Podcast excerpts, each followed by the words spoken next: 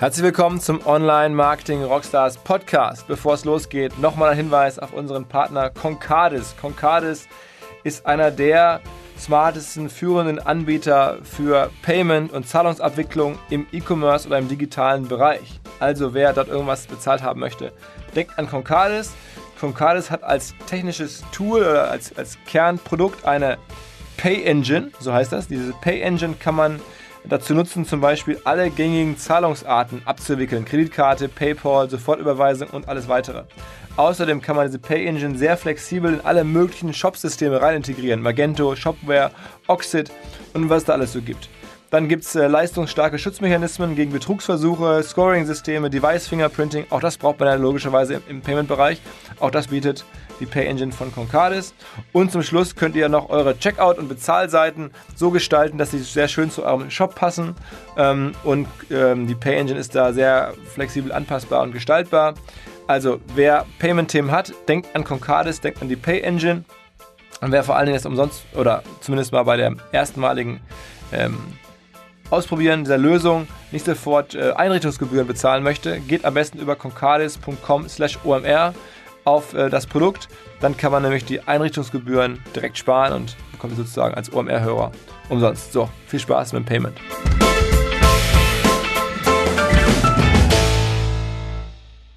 Der Online Marketing Rockstars Podcast. Im Gespräch über digitales Marketing und manchmal, was sonst noch so los ist. Der Online Marketing Rockstars Podcast. Mit Philipp Westermeier. Heute mal wieder eine Ausgabe mit unserem Stammgast Sven Schmidt. Ähm, zuletzt ja waren wir ein bisschen auf Tour. Du hast bei uns auf der großen Bühne den Rolf Schrömgens äh, gesprochen, im Live-Podcast auf, auf, dem Festival, auf der Konferenzbühne. Davor waren wir beim Spurbis, ähm, haben da ein Gespräch gemacht zum Thema Sport. Jetzt hast du ähm, vor kurzem angerufen und gesagt, Mensch, irgendwie, wir wollen in den nächsten Tagen eh was machen. Ich hätte da was. Ich habe eine spannende Geschichte dabei und beobachte hier einige Sachen, äh, die mir am Herzen liegen, beziehungsweise die ich spannend finde, mit Blick aufs Marketing, mit Blick auf die deutsche Digitalszene. Erzähl mal. Ja, heute, ähm, glaube ich, der erste Breaking News Podcast, den wir machen. Ja.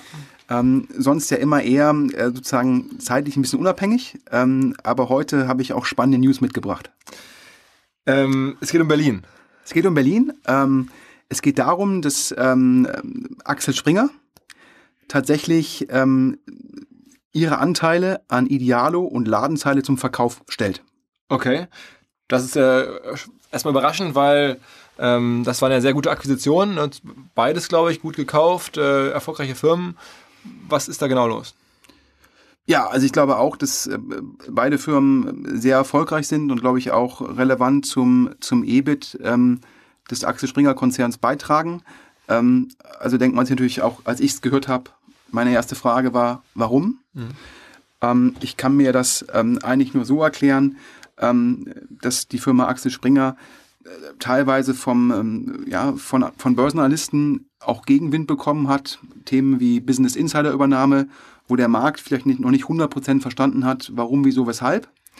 Und dass, wenn man jetzt Idealo und Ladenzeile verkauft, ähm, dass man dem Markt damit halt auch beweisen kann, ähm, wir wissen, was wir im M&A-Bereich tun, ja, indem man bei einer, bei einer Transaktion halt einen hohen, hohen Gewinn aufzeigt, weil nach Hörensagen man ja ursprünglich ähm, beide Firmen zu einem guten Preis in Anführungsstrichen eingekauft hat. Mhm. Ähm, sag mal ganz kurz, weil das ist ja, glaube ich, schon eine große News.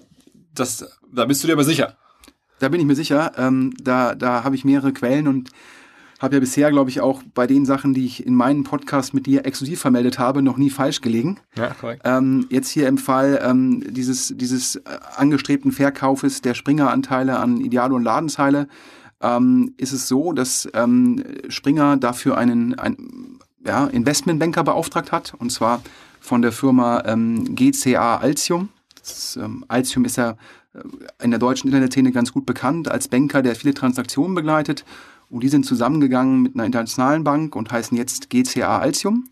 Und äh, die haben im Rahmen dieses Verkaufsprozesses halt auch natürlich diverse Leute angesprochen.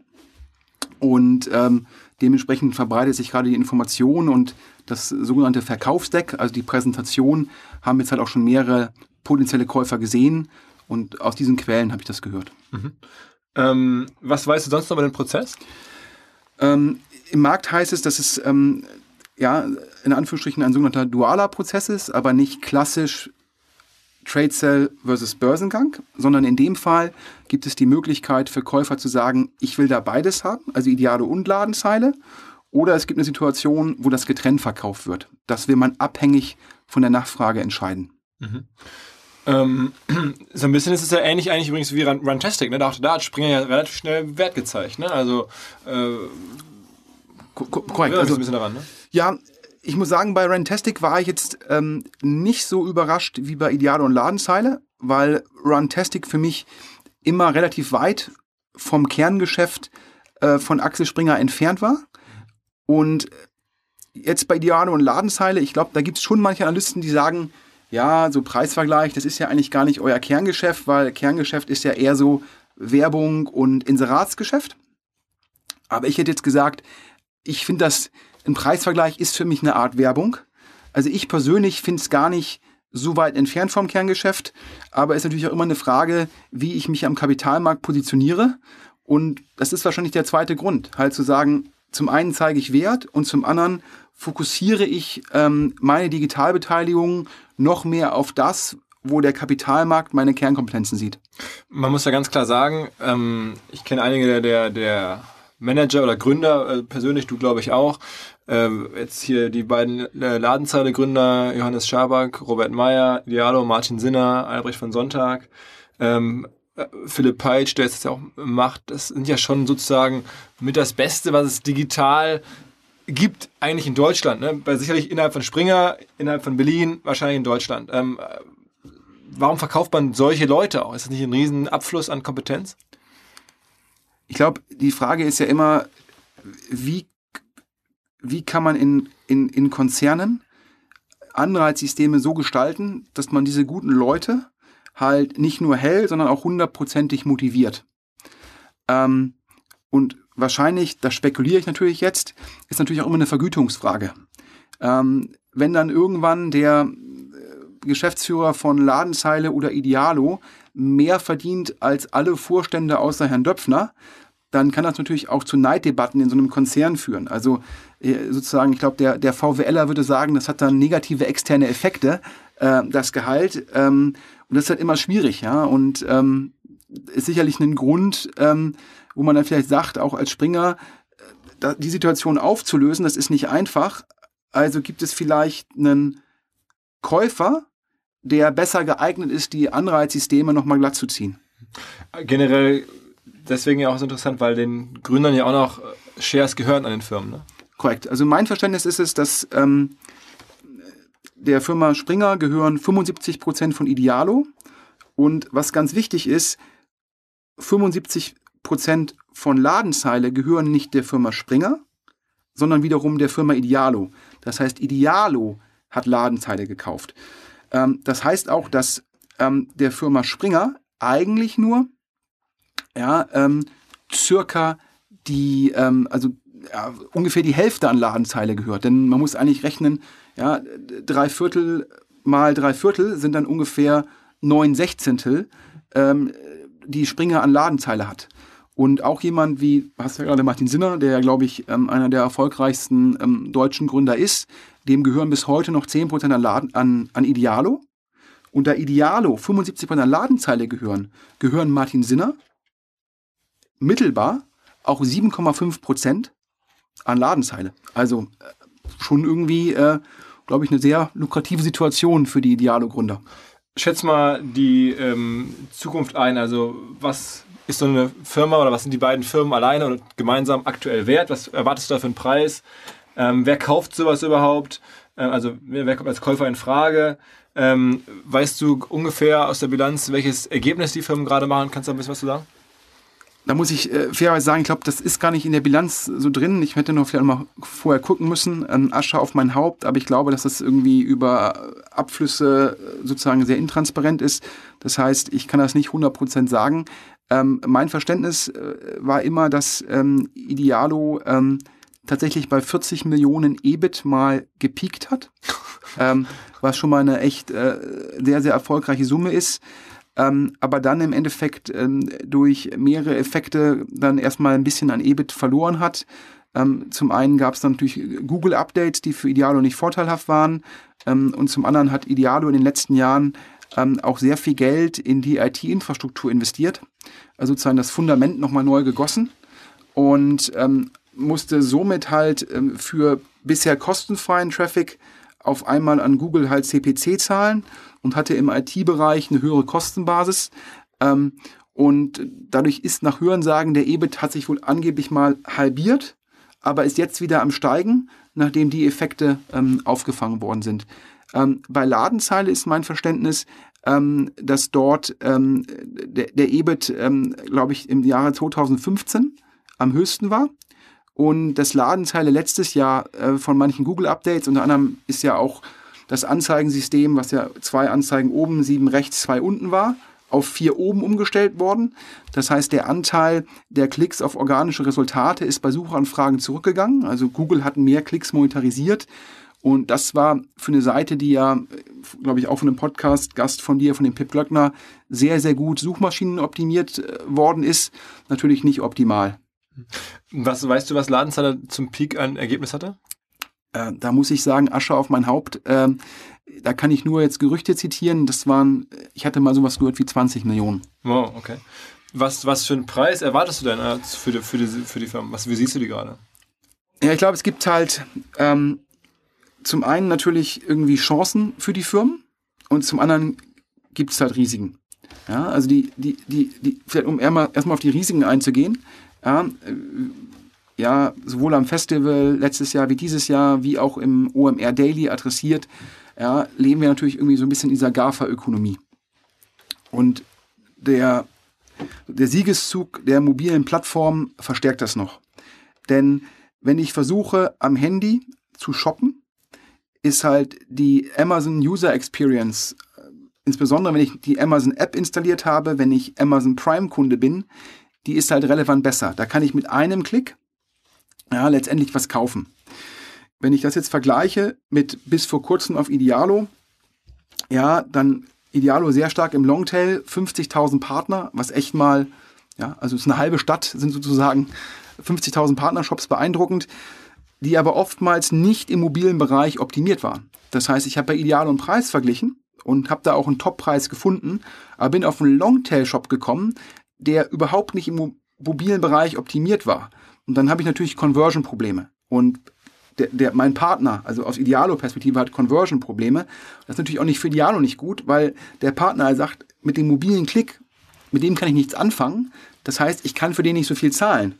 Das ist natürlich auch für Idealo eine problematische Situation. Ähm, und das ist natürlich auch noch so ein bisschen insgesamt die Gefahr, dass der Marktanteil von Amazon weiter wächst. Im E-Commerce, da gibt es ja auch, glaube ich, hier ähm, äh, gab es vor kurzem einen sehr guten ähm, Post von, von Kassenzone, die mal ausgerechnet haben, wie sich der Amazon-Marktanteil in Deutschland wirklich entwickelt. Und wenn der immer weiter steigt, äh, dann äh, ist es natürlich schon eine Herausforderung für jemanden, der gegen Amazon antritt. Ähm, das ist sozusagen aus meiner Perspektive so ein bisschen das Problem, das Problem aus, äh, für Idealo. Und jetzt, um das mal positiv zu sehen, ähm, ist halt die Thematik, dass Idealo jetzt angefangen hat, das Problem zu erkennen ähm, und jetzt anfängt, den Shops ja, Idealo Payment anzubieten, um halt zu ermöglichen, ähm, dass sozusagen Kunden direkt bei Idealo das Produkt kaufen.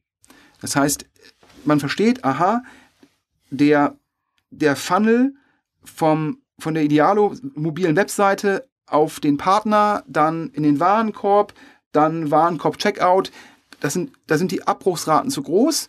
Also gehe ich halt hin und sage, ich kann das Produkt sofort auf der Idealo-Seite mit einem Klick kaufen. Wenn ich es halt schaffe, dass sich die Kunden bei mir analog wie bei Amazon alle registrieren, dann ist die Nutzererfahrung ja, relevant besser. Und dann kann man sozusagen, wenn man jetzt sagt, ich gehe jetzt mal auf die Idealo-Perspektive sagen, da bei Idealo die Margen nicht 10 bis 15 Prozent sind, wie sie Amazon von dem Händler nimmt, sondern eher klickbasiert und gerade im Bereich Electronics ähm, viel geringer, kann dann ein Idealo den besseren Preis anbieten und hat eine ähnliche Nutzererfahrung. Und das ist sozusagen die positive Story. Und da könnte ein Idealo im Endeffekt hingehen und sagen, wir werden halt ja nach Amazon und eBay zum drittgrößten Marktplatz in Deutschland. Ähm, und es hat auch noch den Vorteil, ähm, wie man sozusagen im Markt hören kann, auch von anderen kleineren Marktplätzen, die mir erzählt haben, dass es extrem lukrativ ist, ähm, vielleicht auch nochmal eine separate Geschichte für euch im ORM Daily, ähm, Google Product Search zu nutzen. Google Product Search ähm, ist ja im Endeffekt, wenn ich nach einem Produkt suche, diese Kästchen, wo ich das Produktbild sehe, den Anbieter und den Preis. Und ähm, das war bis vor kurzem, hat Google dort den eingespielt, der den höchsten CPC geboten hat. Analog zu der ganz normalen Google-Werbung. Das heißt, man hat den gleichen Algorithmus genutzt, um zu selektieren, welche Anzeigen angezeigt werden. Dann hat man aber irgendwann bei Google erkannt, hm, das macht halt wenig Sinn, denn wir haben zum ersten Mal noch eine weitere Variable, und das ist die Variable des Preises. Das heißt, ich muss nicht nur gucken, wer bietet den besten CPC, sondern ich muss das abwägen mit dem Preis. Denn ansonsten gewinnt nur der, der den höchsten CPC bietet, aber der hat meistens auch den höchsten Preis. Und das führt dazu, dass der Kunde dann irgendwann auch Vertrauen in Google verliert. Weil wenn ich das Gefühl habe, dass Google mir in der Produktsuche immer die teuersten Sachen anzeigt, dann, dann, dann glaube ich der Produktsuche nicht mehr. Mhm. Und so hat Google das umgestellt und macht das jetzt zum Beispiel wie auch ein Trivago ähm, in einer Abwägungsentscheidung. Das heißt, da wird die Variable, was ist das CPC-Angebot versus was ist der Endkundenpreis, miteinander abgewogen. Äh, nach dem Motto, äh, wenn der beste Preis bei Google irgendwie für einen Laptop irgendwie 400 Euro ist und der schlechteste ist 600 Euro und der Typ, der 600 Euro haben will, bietet dir irgendwie 50 Cent CPC und der für 400 Euro, der bietet dir 30 Cent CPC, würde, hätte man früher, hätte Google das teure Angebot angezeigt, der Kunde hätte draufgeklickt, hätte dann aber vielleicht nochmal Idealo oder irgendwas anderes genommen, hätte gesehen, wow, Google will mich gerade verarschen, um es mal so krass zu sagen. Und dann nutze ich Google nie wieder. Und das hat Google erkannt und zeigt jetzt halt trotz des geringeren CPCs das an. Warum ist das jetzt relevant für Idealo? Solange Idealo ein reiner Preisvergleich war, also de facto nur nach außen verlinkt hat, konnte Idealo nicht an der Google-Produktsuche teilnehmen. Denn die Google-Produktsuche sagt ähm, sozusagen als, als, als notwendige Bedingung, dass der Kunde dort kaufen kann. Du brauchst also eine Art Kaufbutton, um an der Google-Produktsuche teilzunehmen. Das konnte Idealo bis vor kurzem nicht. Jetzt, durch den Kaufbutton, kann Idealo für die Shops, für die Produkte, wo der da ist, an der Google-Produktsuche teilnehmen. Und kann da jetzt einspielen. Und Idealo hat halt per Definition fast mit die besten Preise. Und nach Hörensagen im Markt kann man tatsächlich in der Google-Produktsuche aktuell für 5 Cent pro Klick einkaufen, was für einen E-Commerce-Klick mit hoher Kaufintention super ist. Und das ermöglicht Idealo natürlich, über diesen Ka Kanal zu skalieren, denn Idealo nimmt ein Vielfaches davon für einen Klick auf einen der Partnershops. Das heißt, Idealo kann das sofort deckungspositiv skalieren deckungsbeitragspositiv und hat natürlich nochmal einen impliziten Markeneffekt, weil der Kunde dann sich an den Idealo, ich nenne es mal Idealo Marktplatz gewöhnt, sich da registriert, die Bezahldaten hinterlegt und dann hat Idealo zum ersten Mal tatsächlich eine echte Kundenbeziehung und kann auch viel stärker auf Kundenwert gehen versus nur auf Session. Also Endkunden sozusagen. Korrekt. Ja. Endkundenwert, was ja in einem Geschäftsmodell, wo du dich ja nicht registrierst normalerweise, wo du auf Idealo gehst, suchst nach einem Produkt, klickst auf den Shop, ähm, macht es ja sehr schwer für den Idealo zu sagen, wer bist du eigentlich und wie trackt man das? Und wenn es das Idealo schafft, das hinzubekommen, ist da halt viel Upside.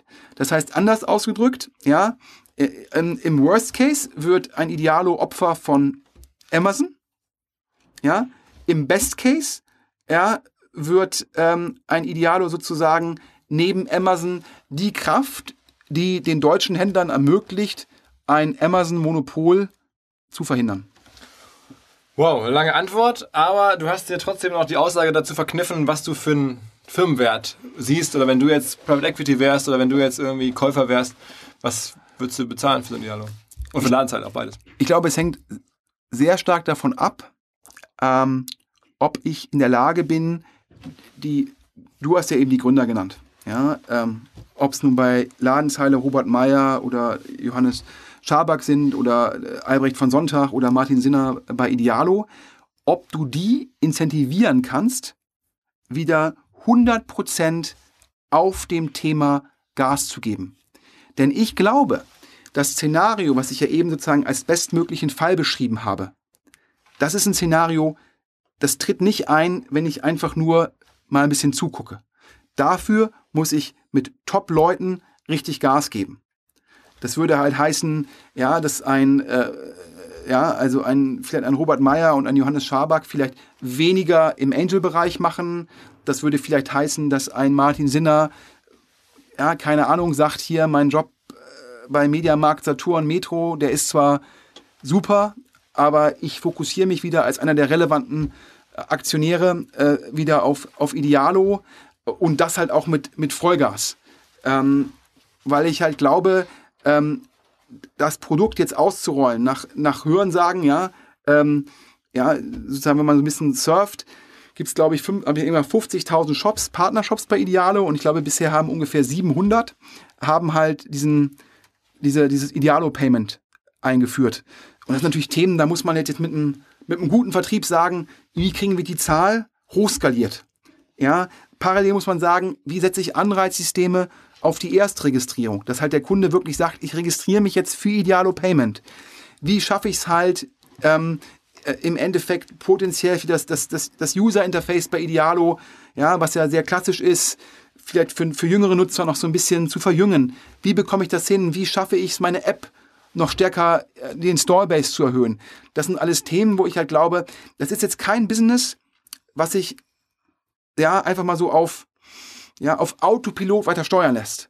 Da braucht es gutes Management und es braucht wahrscheinlich auch in der zweiten Ebene für die einzelnen Bereiche bei Idealo. Ähm, ja, da gibt es noch irgendwie Möglichkeiten, wahrscheinlich im B2B-Bereich, da gibt es Möglichkeiten im Travel-Bereich, da gibt es Fachleute, die sagen, ja, so die Idealo-Technologie heute ist irgendwie genauso stark wie die von einem Kajak oder Skyscanner. Nur, das hilft halt nichts. Ja, tolle Technologie alleine führt nicht dazu, dass sie irgendwie weltweit genutzt wird da brauchst du dann auch gute Reiseleute, die das pushen, die da Erfahrung haben. Und das sind alles Themen, wo ich sagen würde, nen, nen, nen, das kann eigentlich, um die Frage nochmal zu sagen, ich glaube, es kann eigentlich dann nur ein Private Equity Käufer sein, weil wenn man jetzt auf dem Papier gucken würde, würde man sagen, ja, okay, eigentlich können das ja auch im Pro7 1 kaufen. Wieso? Ja, aktuell sind Idealo und Ladenzeile im gewissen Rahmen Google abhängig. Und wer kann diese Google-Abhängigkeit potenziell reduzieren? als Käufer natürlich so ein Pro7 Sat 1, die dann sagen, und jetzt. Fernsehwerbung, bis der Arzt kommt. Bis der Arzt kommt. Nach dem Motto, irgendwie mehr Spots als Zalando jemals bei uns gesendet hat, machen wir jetzt mal in einem Jahr. Und übrigens, redaktionelle Integration in die ganzen sozusagen Reisemagazine Reise, äh, kommt dann halt immer der ähm, Idealo Travel Experte, der sagt, hier, ich habe noch die Preise verglichen, Riesenunterschied. Wir buchen das und das buchen wir übrigens am besten direkt automatisch versichert mit dem Idealo Payment System. So, und ähm, wenn jetzt so ein Pro7 1 das kaufen würde, dann haben die zwar die Möglichkeit zu sagen, wir verfügen über diese Fernsehassets, um die Google-Abhängigkeit zu reduzieren. Aber sie lösen das Management-Problem nicht. Weil ich kann mir nicht vorstellen, dass einer der eben genannten Gründer sagt, ich bin jetzt auf der vierten Ebene bei Pro7 Sat 1 und einmal im Monat treffe ich mich mit so einem Investmentmanager, der mit mir gerade die Reisespesen-KPIs diskutiert. Ich glaube, da hast natürlich, wenn du, äh, ja, also um, ähm, um, den, um, um die PEs bösartig als, als Heuschrecke zu bezeichnen, hast du natürlich mit so einer Heuschrecke, die sagt, mein Fokus ist es, den Firmenwert zu maximieren. Und wenn wir dafür guten Management nochmal einen extra Anreiz geben, ob es nun für die Gründer ist oder ob es für die zweite Ebene ist, ist das natürlich strukturell einfacher als Heuschrecke, weil da ist es mir dann egal, ob jetzt irgendwie dann der Verantwortliche für Idealo Travel, wenn der jetzt 1,5 Millionen Euro im Jahr verdient, weil der einen mega Drop gemacht hat und Marktanteile von Kajak weggenommen hat und irgendwie Skyscanner die White Label Integration klaut bei Partnern. Dann sage ich halt als Heuschreck, solange ich halt irgendwie 50 Millionen verdiene und der 1,5 Millionen davon abbekommt, ja, gibt Schlimmeres. wenn, wohingegen natürlich in einem Konzern viele Leute sagen, boah, der 32-Jährige kriegt jetzt irgendwie 1,5 Millionen. Das kann doch gar nicht sein. Der verdient ja dreimal so viel Geld wie ich. Und das sind halt diese negativen externen Effekte, die halt in, in hierarchischen Organisationen äh, entstehen können. Und daher. Also aber sag mal trotzdem so, was sind denn die Firmen wert? Jetzt mal unabhängig von wer sie kauft. Wenn du jetzt irgendwie für, weiß ich nicht, irgendwie Warren Buffett oder irgendwer viel Geld hast, Investments machen würdest, was würdest du dafür bezahlen jetzt?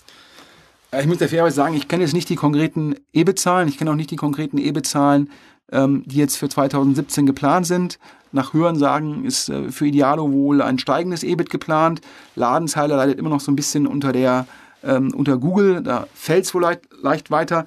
Wenn wir jetzt mal irgendwie platt annehmen über beide Firmen hinweg, aber es ist eine grobe Annahme, da mögen mir mögen das die Hörer verzeihen, wenn wir jetzt mal 40 Millionen EBIT über beide Firmen annehmen, dann hätte ich jetzt gesagt, dass da so ein Private Equity Investor ähm, ja, das Zehnfache davon zahlt, plus minus. Also sprich, das wären dann ähm, 400, ähm, 400 Millionen dafür, wenn man das beide Firmen jeweils 100 Prozent annimmt. Da muss man halt gucken, dass halt Springer nur 75 Prozent an Idealo hat und ja, habe ich ja eben vorgerechnet, irgendwie neun Sechzehntel an, an Ladenzeile, dass natürlich dann nur das Prozentuale gezahlt wird. Könnte man auch an die Börse gehen, rein theoretisch. Bei solchen Summen. Ja, ich glaube, ich habe ich hab jetzt nichts davon gehört, dass ein Börsengang geprüft wird. Ähm, die, die Frage ist auch, wie bewertet sozusagen die Börse, sagt dann vielleicht potenziell, ja, das sind aber nur lokale Player, ja, und abhängig von Google, ja, und wenn man dann beide Firmen trennt, ähm, ist vielleicht auch die Gefahr groß, dass die dann wieder einzeln gesehen zu klein sind. Also daher wahrscheinlich die Punkte, die halt Springer und auch Altium dazu bewegt haben, zu sagen, wir, wir sprechen halt mit, mit Käufern. Ähm, und ja, wie gesagt, ich halte das für Springer, die ja nach Hören sagen, haben die ähm, damals für Idealo, ähm, glaube ich, für die 75 Prozent angeblich nur 27 Millionen Euro gezahlt. Wenn man bedenkt, dass die Firma schon mal irgendwie 40 Millionen EBIT gemacht hat, ähm, würde ich sagen, das war ein, sensationell. Ein, ein, ein sensationeller Deal ähm, vom, von, den, von Springer. Und bei Ladenzeile habe ich mal sowas gehört wie, wie 60 Millionen für die 75 Prozent. Und wenn man bedenkt, dass die auch schon bei 20 Millionen EBIT waren, natürlich auch ein sehr, sehr guter Deal von Springer. Das heißt, jetzt egal, ob der Outcome jetzt irgendwie 500 Millionen ist, 300 Millionen, 400 Millionen ist, ist es natürlich so, ähm, dass Springer damit dem Markt zeigen kann, ja, wir haben extrem clever damals eingekauft. Wir haben jetzt auch schon die letzten Jahre da gute, gute Dividende rausgezogen und wir legen diesen Wert jetzt offen und dann verstehen halt ähm, vielleicht der Markt, wie clever wir einkaufen. Und das Aber muss man ja auch sagen. Also ich meine, bei Springer, wir haben ja im letzten Podcast auch viel drüber gesprochen. Jetzt nehmen wir nochmal Runtastic dazu, jetzt nehmen wir nochmal die Stellenbörsen äh, dazu, die jetzt schon gekauft wurden. Ähm, jetzt diese beiden Geschichten, das sieht ja schon unfassbar gut aus, was man da so einkauft. Ne? Ich glaube, das habe ich ja auch gesagt. Da hatten wir ähm, in dem Streitgespräch mit dem Jochen Krisch, da fand er das in Anführungsstrichen irgendwie langweilig, dass Springer so nah am Kern gekauft hat. Und ich habe halt gleich das Inseratsgeschäft ähm, finde ich eigentlich äh, sehr clever, weil damit kennen sich Springer gut aus. Da wissen sie, wo sie Synergien heben können. Da wissen sie, was sie pro Inserat berechnen können. Da haben sie sehr viel Kompetenz im Hause. Ich halte das, halte das für clever, halte es auch weiterhin für clever. Ähm, und ähm, ja, und das Gleiche, glaube ich, ähm, haben sie auch erkannt. Ja? Sie haben Idealo zu einem sehr guten Zeitpunkt eingekauft und haben dann auch gesagt, wir kaufen Ladenzeile mit Idealo und sichern uns dann halt auch die Kompetenz von Martin Sinner und Albrecht von Sonntag. Sozusagen hätte man, hätte Springer Ladenzeile direkt gekauft, also parallel zu Idealo, hätte ja auch Martin Sinner gesagt, naja, okay, Jungs, ich habe 0% daran, ich habe davon überhaupt keine Ahnung, ja, habe da keinen Anreiz, lasst mich damit in Frieden. Und so haben die halt den Buy-in ja, von dem Idealo-Gründungsteam gehabt und äh, die sicherlich auch dazu beigetragen haben, ähm, dass Springer da Ladenzeile äh, zusammen mit Robert Meyer und Johannes Schaback so erfolgreich gemacht hat. Muss man so, Ladenzeile wurde ja mal neben den beiden Gründern auch von Rocket mitgegründet und es gibt so, glaube ich, wenige, die mit Rocket so gute Deals gemacht haben wie, wie Springer dann. Ne? Ja, absolut. Also äh, ich, ich würde sagen, es gibt äh, tatsächlich wenige Leute, die ähm, in Anführungsstrichen. Wobei, äh, ist auch nicht ganz fair, weil alle Zalando-Investoren und Korrekt, also klar. Äh, gibt schon eine Menge, das ist glaube ich falsch, aber generell gibt es den Ruf im Markt, dass das Rocket meistens gut korrekt, also ich, mal, Auch da muss man sagen, das stimmt nicht. Ja, macht Rocket hat einen super Deal für ja. Springer ermöglicht. Es, äh, ist, es, ist, ist, ganz lustig. Es gibt ja im Endeffekt äh, drei Preisvergleichsdeals, ähm, wo Rocket bzw. Sambas, da muss man differenzieren, ähm, tatsächlich zu früh verkauft haben. Ähm, das ist zum einen Trivago. Da hat man verkauft, ähm, als die Firma, also erstmal hat man Insight verkauft, ein Viertel, und dann hat man den Rest an Expedia sehr früh verkauft. Ähm, wenn man denkt, wo Trivago heute steht, wäre es klüger gewesen, die Anteile zu behalten. Dann hatte Rocket, oder ich glaube, Rocket ist falsch, sondern der EFF, der damals noch unabhängig war, Anteile an Skyscanner. Auch die hat man viel zu früh verkauft. Ähm, und ja, alle guten Dinge sind drei. Ähm, den dritten Preisvergleich, Ladenzeile, hat man natürlich äh, ex post gesehen, ähm, auch viel zu früh verkauft, weil wenn man bedenkt, dass ein Ladenzeile nach höheren Sagen dann 20 Millionen EBIT gemacht hat ähm, und das dann ja, unfassbar eigentlich, weil normalerweise wir machen ja auch extrem schlaue Deals, aber scheinbar ist der Glaube an diese Google oder die, auch die Sorge vor der Google-Abhängigkeit dann doch irgendwie recht groß und man, irgendwo kann man das ja verstehen. Ne? Klar, ist ja auch immer, wir reden ja auch hier immer ex post. Ja, also da ist man immer schlauer. Ist halt immer schwer vorherzusagen, Firmen, die, die entweder abhängig sind äh, von SEO, wie Ladenzeile das zum Teil immer noch ist, ja, ähm, oder die davon abhängig sind, dass sie tatsächlich, ich nenne das jetzt mal Google-Arbitrage machen können, also günstig auf äh, Google-Klicks einkaufen, um sie teurer zu verkaufen, dann ist man natürlich nicht immer 100% her über, über seine Zukunft, ja, sondern dann gibt es da einen Mountain View-Kollegen, die treffen Entscheidungen, die das eigene Geschäft äh, stark beeinflussen. Ganz kurze Unterbrechung. Ich werde nicht müde, es zu sagen. Übrigens, Stichwort müde, sprechen wir über die Casper, eine der besten Matratzen der Welt, glaube ich, kann man sagen. Mit Besessenheit, Design zu einem schockierend fairen Preis auf den Markt gebracht. Kombiniert die Casper-Matratze federndes Latex mit stützenden Memory-Schäumen zu einer preisgekrönten Schlafoberfläche. Nie zu hart, nie zu weich, immer genau richtig. 2015 wurde sie vom Time Magazine zur besten Erfindung des Jahres gewählt. Ähm, man kann die Casper bekanntlich 100 Nächte Probe schlafen. Also wer nach 100 Nächten das Gefühl hat, es passt nicht, der kann sie zurückschicken und bekommt sein Geld wieder. Ähm, das Ganze wird in Deutschland mittlerweile hergestellt. Äh, ihr bekommt über uns vor allen Dingen auch einen Preisnachlass beim Kauf einer Matratze. Ähm, und zwar 50 Euro. Wenn ihr auf casper.com, also Casper mit C-A-S-P-E-R.com slash OMR geht und dort den Code OMR eingibt, ähm, gibt es halt 50 Euro Preisnachlass. Man kann da ganz hervorragend drauf schlafen und seine Müdigkeit ausruhen. Viel Spaß, gute Erholung.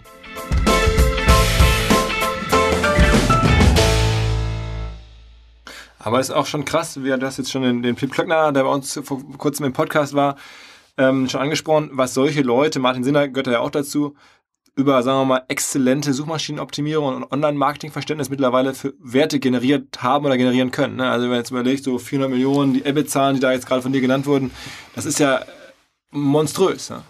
Und es ist am Ende die Leistung von vergleichsweise wenig Leuten. Ja, klar. Also ich glaube, äh, das siehst du ja irgendwie äh, bei einem Jeff Bezos bei Amazon oder hast du gesehen bei einem Steve Jobs bei Apple, dass natürlich äh, es immer Gründer, Unternehmensführer gibt, die über ihren strategische Weitsicht, über ihr, über ihr Charisma, über ihr Technikverständnis ähm, einfach sehr, sehr viel Wert generieren können. Ja, und dann es schaffen halt im Endeffekt äh, auch Ver Veränderungen im Markt vorherzusehen und die Firmen strategisch richtig aufzustellen. Und, ähm, und dann, klar, auch noch einfach die, auch per se einfach das, das Verständnis von einem Produkt zu haben. Und da muss man sagen, das haben auf der einen Seite einen Robert Meyer und Johannes Schaback super gemacht. Da gibt's auch die lustige Geschichte, um nochmal eine Insider-Story hier zu erzählen. Jetzt bin ich gespannt. Ja. Ähm, ähm, Project A hat ja ähm, vor kurzem die Partnerschaft von drei auf fünf Partner erhöht. Und ähm, der Berliner Flurfunk sagt, dass ähm, Project A dafür eigentlich den Johannes Schaback gewinnen wollte als ähm, General Partner bei Project A, weil sie gesagt haben, uns fehlt noch jemand, der ähm, einfach diese Kombination aus technischem Verständnis und Geschäftssinn mitbringt. Und da ist sicherlich der Johannes Schaback, ähm, ja, so jemand, äh, du hast ja auch irgendwie äh, oder arbeitest immer noch sehr, sehr gut zusammen mit dem Tobias Schlottke, der für mich in eine ähnliche Kategorie fällt. Es gibt ja jetzt wenig Leute, die so ein tiefes Verständnis von Technik haben und parallel diesen Business Sense mitbringen. Und äh, auf jeden Fall war also die Johannes Schaback nach Berliner Flurfunk die Prio 0 1, 2 und 3 zusammen, um der vierte General Partner bei Project A zu werden. Was, auch, was echt gut, echt gut gepasst hätte, ne? Also meines Erachtens, äh, also äh, wäre das super gewesen, denn der Johannes Schaback ist ja nicht nur irgendwie CTO und hat echt Geschäftssinn und Mitgründer bei Ladenzeile, ist natürlich auch zusammen mit Robert Meyer einer der Business Angel in Berlin. Also eigentlich eine geile Kombination. Und das hat der Johannes Schaback halt abgesagt und sich entschieden, bei Ladenzeile zu bleiben. Und wenn ich jetzt höre halt, dass ähm, Idealo und Ladenteile verkauft werden, da schließt sich für mich der Kreis. Denn ich glaube halt schon, dass mit höchster Wahrscheinlichkeit ein Private Equity Käufer zum Zuge kommt. Und der wird halt den Gründern nochmal einen extra Anreiz geben, sozusagen nochmal richtig erfolgreich zu werden. Denn wenn ich jetzt, wenn ich jetzt ein PE bin, ist ja meins ja eigentlich immer so platt gesagt ein 3x. Ich möchte auf mein Eigenkapital ein 3x haben. Dreifach, also Verdreifachung des Eigenkapitals. Korrekt. So, jetzt gehen wir davon aus, jetzt mal platt gesagt, da wird, da wird für 400 Millionen gekauft. Keine Ahnung. 250 Millionen Idealo, 150 Millionen Ladenzeile. Aber mehr so aus dem Bauch gesprochen. So. Und dann sagt man halt, gehen wir mal auf das Beispiel Ladenzeile. Wir haben ja eben schon viel über Idealo gesprochen. Kauft also im Endeffekt einen PE 100% von ähm, Ladenzeile für 150 Millionen und sagt, ich nehme irgendwie 50 Millionen Eigenkapital und 100 Millionen Fremdkapital. Also zwei Drittel Fremdkapital. Und ich ermögliche den Gründern, ihre 25 Prozent an Ladenzeile zu behalten und ähm, zahle ihnen aber zwei Drittel schon aus, weil ich ja zwei Drittel FK reinhole. Das heißt, dann kriegen die Fremdkapital. Gründer, Fremdkapital. Das heißt, dann kriegen die Gründer schon mal 25 Prozent von den 100 Millionen, kriegen also eine extra Ausschüttung von 25 Millionen Euro und haben dann zum ersten Mal Leverage auf ihren eigenen Anteilen. Leverage, weil das Fremdkapital sozusagen da draufgelegt wird. Und dann ist es auf jeden Fall das Ziel eines PEs, ja, das Eigenkapital, diese 50 Millionen, mindestens zu verdreifachen. Also daraus mindestens 150 zu machen. Und dann mit den Dividenden will man noch das FK abzahlen. Und auf einmal sagt man, super, vielleicht nach drei, vier Jahren habe ich sogar noch es geschafft, das FK abzuzahlen und habe es sogar noch geschafft, das zu steigern. Und auf einmal finde ich halt irgendwie einen Käufer für 300 Millionen. Und dann bekommen die Gründer nochmal 25 Prozent von den 300 Millionen im besten Falle. Das wären dann nochmal 75 Millionen. Und wenn du das zusammenrechnest, 25, Upside nochmal 75 und dann vielleicht nochmal einen Deal mit dem nächsten Käufer. und auf einmal kann ich verstehen, warum man sagt, Mensch, da bleibe ich äh, lieber bei Ladenzeile, als irgendwie zu Project A zu gehen. Denn wenn ich von den 100 Millionen in drei, vier Jahren die Hälfte abbekomme, oh, also da muss schon ein VC-Fonds mehr als gut laufen, um da mithalten zu können. Man muss ja auch sagen, Berlin ist ja recht klein. Ne? Die, die Lücke möglicherweise, oder wenn das alles stimmt, zumindest ist jetzt ja einer der ähm, neue Partner geworden ist bei Project A. Auch ein alter Springermann, der Anton Weiz. Ja, Finde ich auch ein äh, sehr guter Typ. Sicherlich kein, nicht aus der Technikecke, sondern aus der äh, Medienecke kommt. Aber auch dort merkt man, wie eng alles zusammenhängt. Ne? Dann wird auf einmal jemand von Springer dann Partner bei Project A, ein anderer von Springer wird's nicht. Also schon, schon witzig, wie diese ähm, Welt da sozusagen funktioniert. Ne? Ich glaube, man muss fairerweise sagen, ich glaube, ein Robert Meyer und ein Johannes Schaback, die sehen sich ähm, wahrscheinlich primär als Gründer und Unternehmer und nur sekundär als Springer-Angestellte. Äh, das äh, aber klar, also in, in trotzdem hängt das häng, alles eng zusammen und häng, man kennt da die Leute oder die Personalien äh, wechseln so durch. Äh, absolut. Das ist ja, ähm, wir haben ja eben zum Beispiel über Skyscanner gesprochen und ähm, das war damals so, dass ähm, der Florian Heinemann ähm, dieses Investment, für, ich glaube damals für den EFF betreut hat und glaube ich immer nach, ich glaube Schottland geflogen ist, um da vor Ort operativ zu helfen. Ja, Wahnsinn. Also aber auch da der Kern der Deutschen. Ich war vor kurzem auf unserer großen Bühne gesagt, dass ich glaube, dass in Deutschland äh, das beste Land ist im Bereich Performance Marketing. Ich glaube, es gibt wenige Länder, wo es so viele gute Performance Marketing Leute gibt wie in Deutschland. Und das ist auch ein Stück weit sicherlich die alte Schule der deutschen Preisvergleiche, der deutschen ähm, Immo Scout oder, oder anderen äh, Plattformen, die alte Schule von Flo. Ähm, schon der Wahnsinn, also was da mittlerweile ähm, so entstanden ist. Und wahrscheinlich gibt es sowas in, in oder ich, äh, was ich so aus USA mitbekomme, gibt es sowas dort nicht so stark. Da gibt es mehr Product-Leute und weniger dermaßen starke Performance-Marketing-Leute. Ja, aber du hast natürlich auch richtig in deiner Keynote ähm, auf dem Festival angemerkt, dass die, dass die Frage ist, ob, ob das zukünftig noch der richtige Werttreiber ist. Und ich habe ja gerade gesprochen, wenn man sich überlegt, was Idealo jetzt gerade macht, zu sagen, wir machen Idealo Payment wir gucken, ähm, dass wir die Kunden zur Registrierung bekommen. Wir gucken, dass wir die Kunden über eine Nutzererfahrung und die besten Preise binden. Das ist ja nicht mehr zu sagen, wir bauen jetzt den besten Produktkatalog, um den bei Google einzuspielen, sondern auf einmal wird aus der Kundenperspektive gedacht und gesagt, wie kann ich die Produkterfahrung so optimieren, dass ich den Kunden nachhaltig an mich binde. Und das ist ja letztendlich ja, also das Eingeständnis ähm, auch von dem Idealo, ja, um diesen Spruch, den du ja gebracht hast, zu sagen, ähm, äh, ja, you can't gain, ja, if you can't retain. Also wenn ich den Kunden nicht halten kann und den Kunden immer wieder neu akquirieren muss über Google, dann gewinnt langfristig nur Google. Das heißt, es muss mir gelingen, den Kunden über Marke, über Produkterfahrung, über Zufriedenheit dauerhaft an mich zu binden.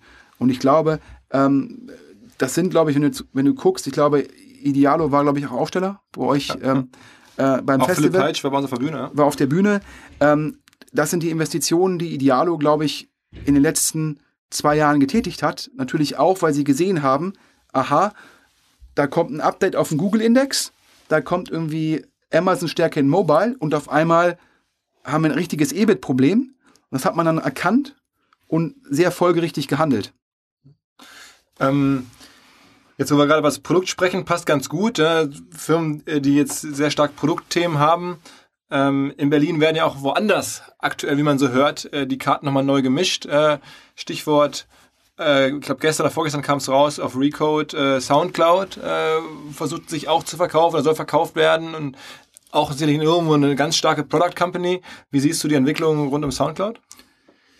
Ja, ich glaube, ähm, Soundcloud ist, glaube ich, ähm ja, ähm, wir haben jetzt über, mit Ideal und über Ladenzeile über, über sehr, sehr erfolgreiche Firmen gesprochen, die sehr, sehr früh sehr profitabel geworden sind, also unabhängig vom externen Geld, also äh, einfach sehr, sehr ja, lukrativ, sowohl für die Gründer wie auch für Axel Springer.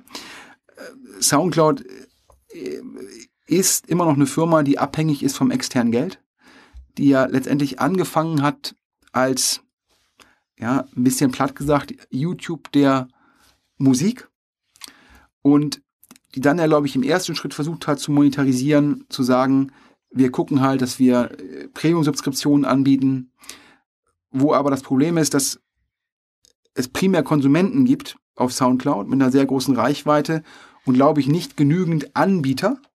Und dadurch im Endeffekt die Monetarisierung konnte nur über die Anbieter stattfinden. Und das war dann halt zum Schluss nicht mehr vom Potenzial nicht groß genug. Ähm, und dann hat man ja vor, ich glaube, jetzt schon ein bisschen was her, zwei, drei Jahre, ich habe da jetzt keine Insights gesagt, okay, um halt auch den, unseren Endkundenzugang zu monetarisieren, ich glaube, da sind mal 140 Millionen Uniques im Monat in den Raum gestellt worden, müssen wir ein Produkt haben, wo auch der Endkunde für zahlen kann. Und dafür mussten sie halt die Lizenzabkommen mit den ganzen Labels machen. Denn vorher war halt Soundcloud ja, relativ wenig reguliert. Da haben halt Leute Musik hochgeladen. Ja, irgendwie, ich glaube, DJ, die neuesten Remixes und so weiter. Aber die rechte Frage war nicht immer 100% geklärt.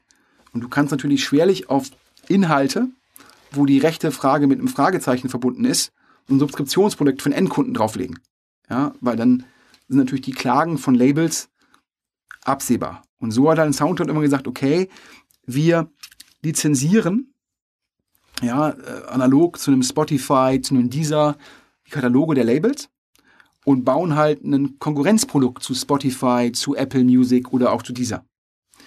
Und immer mit dem Pitch, dass man halt neben dem Fattail, also die Songs, die du auch auf Deezer und Spotify hören kannst, dass du auch diesen Longtail hast. Und ähm, ich muss jetzt fairerweise sagen, ich bin jetzt nicht so ein großer Musikfan, das weißt du. Ich bin ja ähm, eher Sportfan. Ich, bin ja, ich würde mich ja eher über Roger Federer freuen auf den Online-Marketing-Rockstars als über die Fantastischen Vier und die Beginner. Äh, sorry. Sorry, ja, das, das nächste Jahr, ne? ähm, und deshalb ist jetzt ein bisschen die Gefahr, dass jetzt hier der, ähm, der Blinde von der Farbe spricht. Also daher alle äh, Soundcloud-Experten, ihr dürft mir jetzt auf den Kopf hauen. Mein Verständnis von dem Launch, von dem Subskriptionsprodukt ist es, ähm, dass der Longtail, den Soundcloud abdeckt, eher ein Nachteil als ein Vorteil war. Soundcloud dachte, wir können diesen Longtail, der macht unser Produkt einzigartig. Aber die Problematik ist wohl, dass dieser Longtail nicht sauber verschlagwortet ist.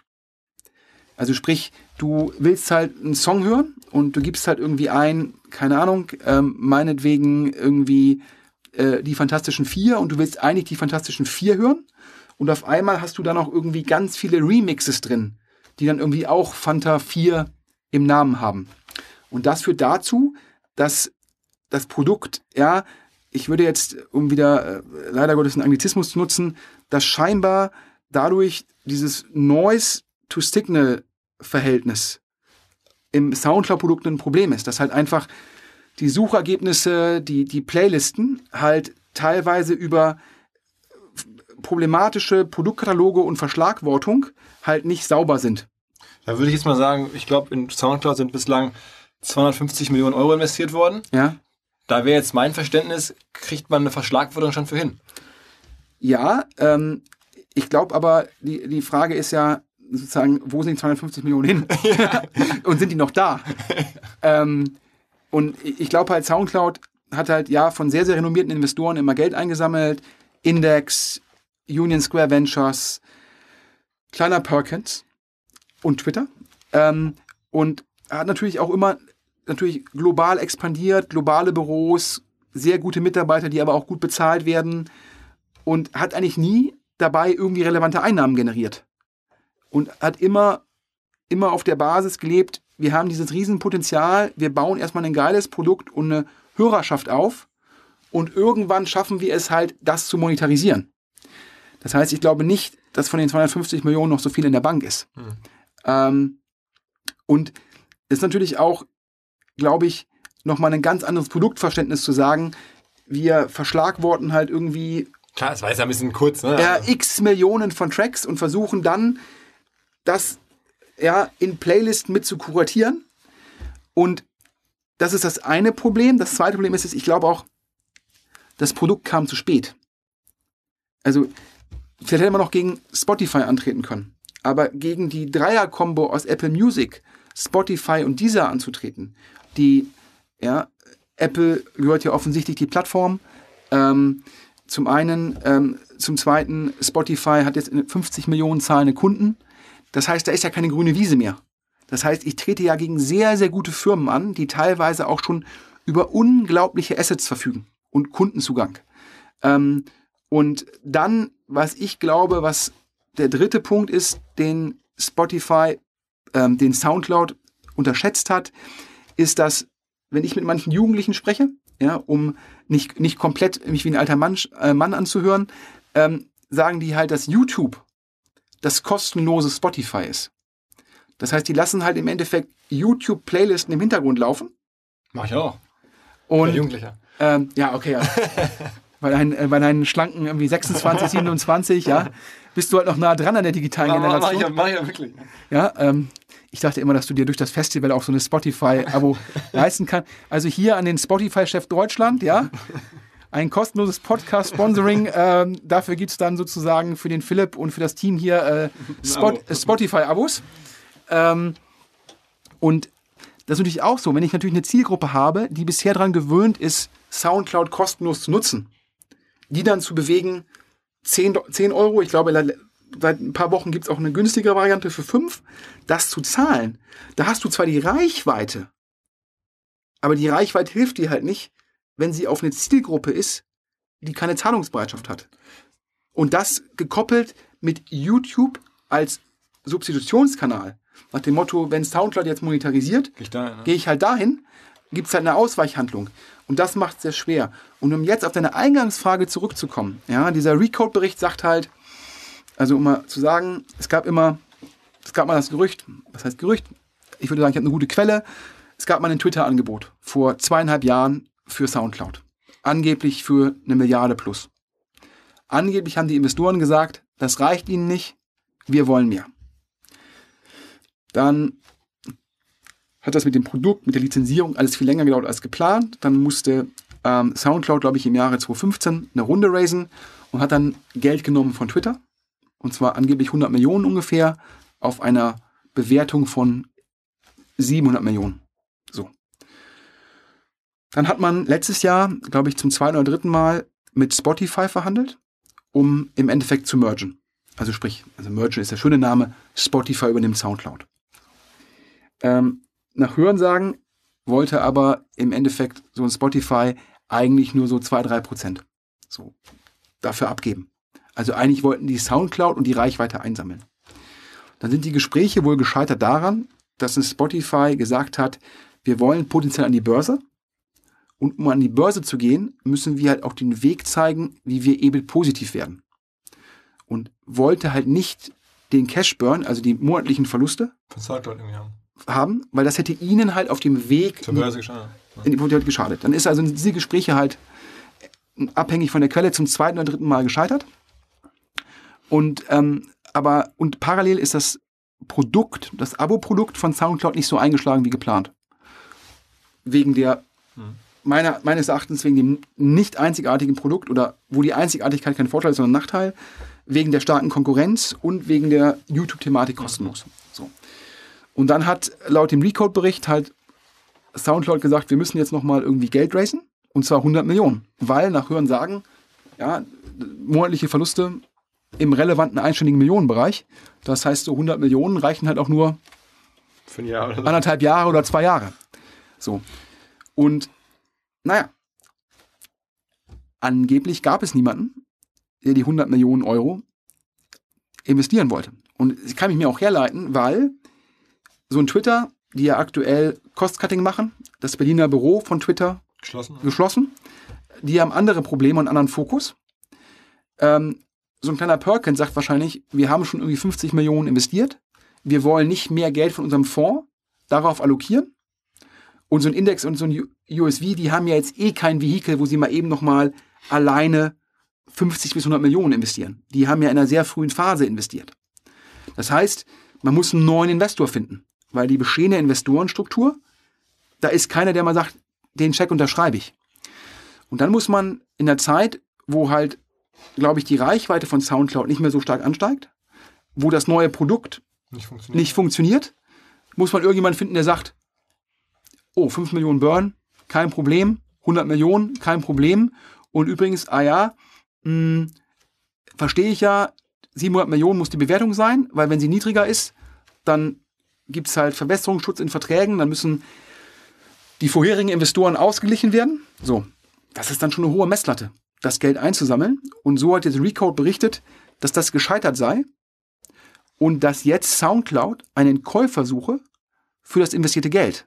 Das heißt, SoundCloud sucht einen Käufer, der den Investoren ihr Geld nur zurückgibt. Das halt Twitter, kleiner Perkins, Index, USV ihr Geld zurückbekommen. Und das Management-Team würde wahrscheinlich ein Anreizsystem bekommen, abhängig vom zukünftigen Erfolg. Aber es ist natürlich, wenn man bedenkt, dass, wenn die Geschichten stimmen, dass 2014 ja, da angeblich eine, eine gute Milliarde für geboten ist, dann hätten wir in Berlin ja einen Unicorn-Exit gehabt und hätten sicherlich auch mit den Soundcloud-Gründern dann sehr gute Business Angel gehabt, was halt für das Berliner Ökosystem Super gewesen. super gewesen wäre. Ähm, wenn das jetzt stimmt und das ist wirklich, wie gesagt, die Quelle ist der Recode-Bericht vom Wochenende, die man aber durchaus plausibilisieren kann, wenn das stimmt und wir kommen ähm, dann zu einem in Anführungsstrichen Notverkauf, wo die Investoren nur das investierte Geld zurückbekommen, ist das natürlich schade fürs Berliner Ökosystem. Wer kauft das jetzt? Also was glaubst du, was ist deine Vorhersage? Letzte Frage. Wie, wo landet jetzt Soundcloud? Ähm, ich muss ganz offen sagen, ich glaube, das ist eine sehr, sehr schwierige Frage. Denn ähm, ich glaube, Apple braucht Soundcloud nicht, weil Apple hat die Reichweite auch so. Einfach der bestehende Kundenzugang. Ich glaube, Spotify will profitabel werden, um den Börsengang zu machen. Dieser ist schon börsennotiert, die können sich den, die monatlichen Verluste nicht leisten. Das heißt, die drei Käufer, die eigentlich in Frage kommen, wo die am meisten Sinn machen würden, die die Synergien heben könnten, da, da gibt es jeweils Gründe, die dagegen sprechen. Das heißt, ähm, man muss sich halt fragen, gibt es einen Käufer, der sagt, da macht das Sinn. Na, dann kann man auch sagen, gibt es Amazon, die ja auch Amazon Music haben, aber auch die haben den Kundenzugang. Ja, sehe ich auch nicht. Ähm, es passt meines Erachtens nicht zu Google. Private Equity wird sich auch nicht rantrauen? Nee, Private Equity, darüber hatten wir eben gesprochen. Die suchen eher Firmen wie Idealo und Ladenteile, Firmen, die profitabel sind, wo ich einen Großteil des Kaufpreises über Fremdkapital refinanzieren mhm. kann. Und eine Bank gibt dir nur Fremdkapital, wenn, das, ja. wenn du das Fremdkapital aus den Cashflows bedienen kannst. Okay, also verstanden. Also das heißt, Private Equity. Glaube ich nicht. Das heißt, es bleiben eigentlich nur strategische Käufer übrig. Ich glaube, die strategischen Käufer, die gibt es nur außerhalb von Deutschland. Weil mir würde jetzt kein deutsches Medienhaus, kein Verlag einfallen, der sagt, 250 Millionen für eine Firma, die monatlich relevant Geld verliert. Da glaube ich, sind die deutschen Medienhäuser zu konservativ für. Außer Olli Sammer setzt alles auf eine Karte. Ja, ich glaube, aber ehrlich gesagt. Er ist dafür zu schlau. Äh, ich glaube nicht, dass, wenn er es auf die Karte setzt, auf die Soundcloud-Karte setzt. Ähm, das, das, kann ich mir jetzt nicht vorstellen. Ähm, das wären auf jeden Fall nochmal Breaking News, die, äh, die die Idealo- und Ladenteile-Geschichte nochmal toppen würden. Äh, da würde ich ja nochmal nach Hamburg kommen, wenn ich das bestätigt habe. Das glaube ich aber nicht. Die sprechen wahrscheinlich mit den ganzen, sage ich mal, üblichen Verdächtigen, so ein Verizon in den USA, die ja Yahoo gekauft haben, wo man dann sagt, hier, wir nehmen Soundcloud, ja, wir packen das zu Yahoo und AOL. Yahoo und AOL haben die Reichweite, ja, und dann pushen wir das. Klingt alles sehr optimistisch, ne? Ja, ich habe, du hast mich ja gefragt naja, ja. und ich habe nur gesagt, ich glaube nicht, dass es die drei Platzhirschen sind. Ich habe gesagt, ich glaube nicht, dass es ein deutsches Medienhaus ist. Und dann musst du ja gucken, wer hat sozusagen zum einen das Geld, um die 250 Millionen zu zahlen und zum anderen die dicken Eier, um zu sagen, yo, da ist ein Verlust, aber ich glaube dran und ich glaube halt irgendwie, das Soundcloud-Produktteam, die Reichweite, die Monetarisierungsoptionen zusammen mit der Reichweite von Yahoo global, die packe ich zusammen. Also das wäre zumindest ein Pitch, den ich mir vorstellen könnte. Ähm, aber in dem Recode-Artikel standen ja auch noch keine Namen drin. Das heißt, so konkret kann es nicht sein, da die ja normalerweise blendend informiert sind. Tipptopp. Also, ähm, wer ist noch blendend informiert außer Recode? Ähm, dank dir heute mal wir. Ähm, ich fand es natürlich sehr, sehr spannend. Äh, denke, viele in Berlin und um in der deutschen Digitalszene werden das gerne hören. Ne? Vor allem aber auch in der deutschen Marketing-Szene, weil das ist jetzt nun auch wirklich eine, eine eine Story für das Marketing-Ökosystem, muss man ganz klar sagen. Also gerade ne, die Soundcloud vielleicht nicht so sehr, aber, aber insbesondere. Äh, ja, also ich, ich kann nur sagen, ich glaube, ich würde mich extrem freuen, wenn es im Endeffekt dem, den Top-Gründerteams von Idealo und Ladenzeile gelingt, mit vielleicht einem äh, Private Equity-Käufer zusammen, ähm, die beiden Firmen noch erfolgreicher zu machen und halt zur deutschen Alternative ähm, zu Amazon zu machen. Das ist zum einen gut für unseren Standort, das ist gut für die Kunden. Ich möchte doch als Kunde nicht, dass zum Schluss Amazon Monopolist wird. Ja, vielleicht mit ein bisschen eBay. Ich möchte doch im Endeffekt eine dritte Alternative haben. Und wenn das letztendlich äh, ein Idealo wird, ist das für den Kunden gut, ist das natürlich für die Gründer gut, die ja auch alle wieder zurückgeben ins sozusagen in das Ökosystem, die alle aktive Angel-Investoren sind. Das wäre super für alle für alle Beteiligten, wenn wir zum Schluss halt ähm, da einen starken dritten Player neben Amazon und eBay Haus gemacht haben.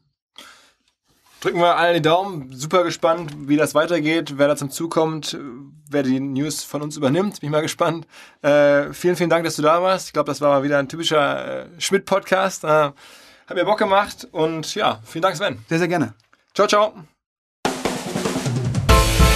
So, jetzt sind die spannenden News von Sven Schmidt verdaut. Wer noch Lust hat, mehr von uns zu konsumieren, äh, Hinweis auf unsere Reports. Wir machen ja Paid Content am Ende und ähm, schreiben einmal im Monat in aller Tiefe und wirklich mit aller, allem, was wir haben, über ein Thema im digitalen Advertising und in diesem Monat ist es Facebook für Profis, also wie man alles als Profi, alles aus Facebook rausholt. Das Ding ist selbst von Facebook zertifiziert, die haben gesagt, besser kriegen sie es selber auch nicht hin.